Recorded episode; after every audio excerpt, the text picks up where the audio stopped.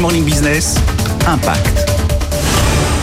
Aujourd'hui, on va parler de batteries électriques, mais surtout de leur reconditionnement avec Virvolt, lancé en 2017, qui offre une seconde vie à ces batteries. Yvan Delabaume, vous êtes son directeur général. Que fait Virvolt exactement?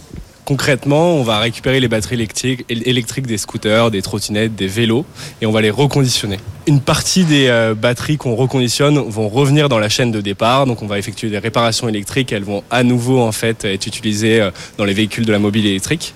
Et euh, l'autre partie en fait, qui a moins d'énergie que ce qu'on avait avant, vont être utilisées dans des projets annexes qui demandent moins de performance, donc comme des stands de recharge pour batteries, pour portables sur des festivals, ou alors la même de scènes sur des festivals, parce qu'on travaille beaucoup avec des collectifs de musique. Alors aujourd'hui, on a, on a remis en marche entre 3000 et 3500 euh, véhicules euh, de la mobilité électrique. Parmi les clients euh, professionnels de Virvolt, Yego, les scooters électriques en libre service. Benjamin Viguier, vous êtes son directeur général.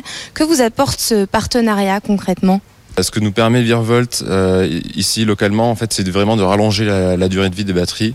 Elles sont diagnostiquées et, Virvolt nous apporte une expertise vraiment pour justement pouvoir les réparer, techniquement euh, et, les remettre en, service pour notre propre utilisation et dans les cas où c'est euh, plus possible de leur donner une deuxième vie euh, plutôt que justement de les recycler via une filière plus industrielle et lourde. Depuis son lancement, Virvolt double son chiffre d'affaires chaque année et commence à s'ouvrir à l'international.